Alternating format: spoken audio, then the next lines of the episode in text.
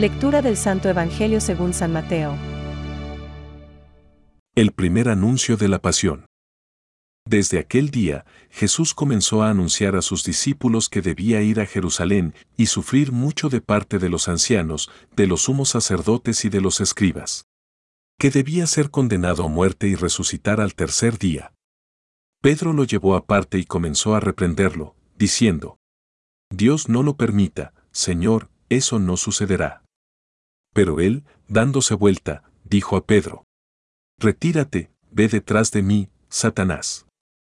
Tú eres para mí un obstáculo, porque tus pensamientos no son los de Dios, sino los de los hombres. Entonces Jesús dijo a sus discípulos, El que quiera venir detrás de mí, que renuncie a sí mismo, que cargue con su cruz y me siga. Porque el que quiera salvar su vida, la perderá. Y el que pierda su vida a causa de mí, la encontrará. ¿De qué le servirá al hombre ganar el mundo entero si pierde su vida? y que podrá dar el hombre a cambio de su vida, porque el Hijo del Hombre vendrá en la gloria de su Padre, rodeado de sus ángeles, y entonces pagará a cada uno de acuerdo con sus obras. Es palabra de Dios. Te alabamos, Señor. Reflexión. El que quiera venirse conmigo que se niegue a sí mismo, que cargue con su cruz y me siga. Hoy, consideramos que ver a Jesús y seguirle requiere tener una obediencia madura que nos permita escuchar y ser responsables, capaces de responder. Y esto solo es posible en las personas que verdaderamente se han liberado de los caprichos infantiles y de las pasiones. El que quiera venirse conmigo que se niegue a sí mismo, que cargue con su cruz y me siga. Escuchar y responder a la llamada de Dios en nuestras vidas cotidianas significa ser capaces de olvidarnos de nosotros mismos y de servir a los demás. Solo el amor hace factible este riesgo. Beret 5. 8 a 9. Buda dice que, para vivir una vida pura de entrega uno no debe reputar nada como propio en medio de la abundancia. Un ejemplo es la vida familiar donde los padres se entregan total y generosamente al bienestar de la familia, quizás hasta el punto de olvidarse de sí mismos. Ellos procuran actuar así para que sus hijos estén bien preparados para que tengan mejor futuro.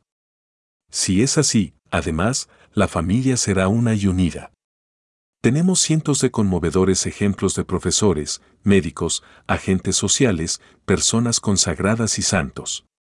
El Papa Francisco nos empuja a ver a Jesús en nuestra vida corriente, pues, aunque la vida de una persona se mueva en un terreno lleno de espinas y malezas, hay siempre espacio en el cual la buena semilla puede crecer. Tenéis que confiar en Dios. Un grano de trigo puede liberar toda su vitalidad solo cuando se rompe y muere, como Jesús el cual muriendo mostró todo su amor dando la vida.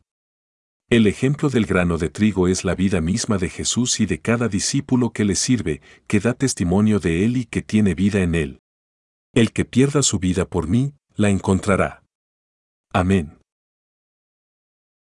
Pensamientos para el Evangelio de hoy. El que no se niega a sí mismo no puede aproximarse a aquel que está sobre él. Pero si nos abandonamos a nosotros mismos, ¿a dónde iremos fuera de nosotros? San Gregorio Magno. No se trata de una cruz ornamental, o de una cruz ideológica, sino que es la cruz del propio deber, la cruz del sacrificarse por los demás con amor. Asumiendo esta actitud siempre se pierde algo, pero es un perder para ganar. Francisco.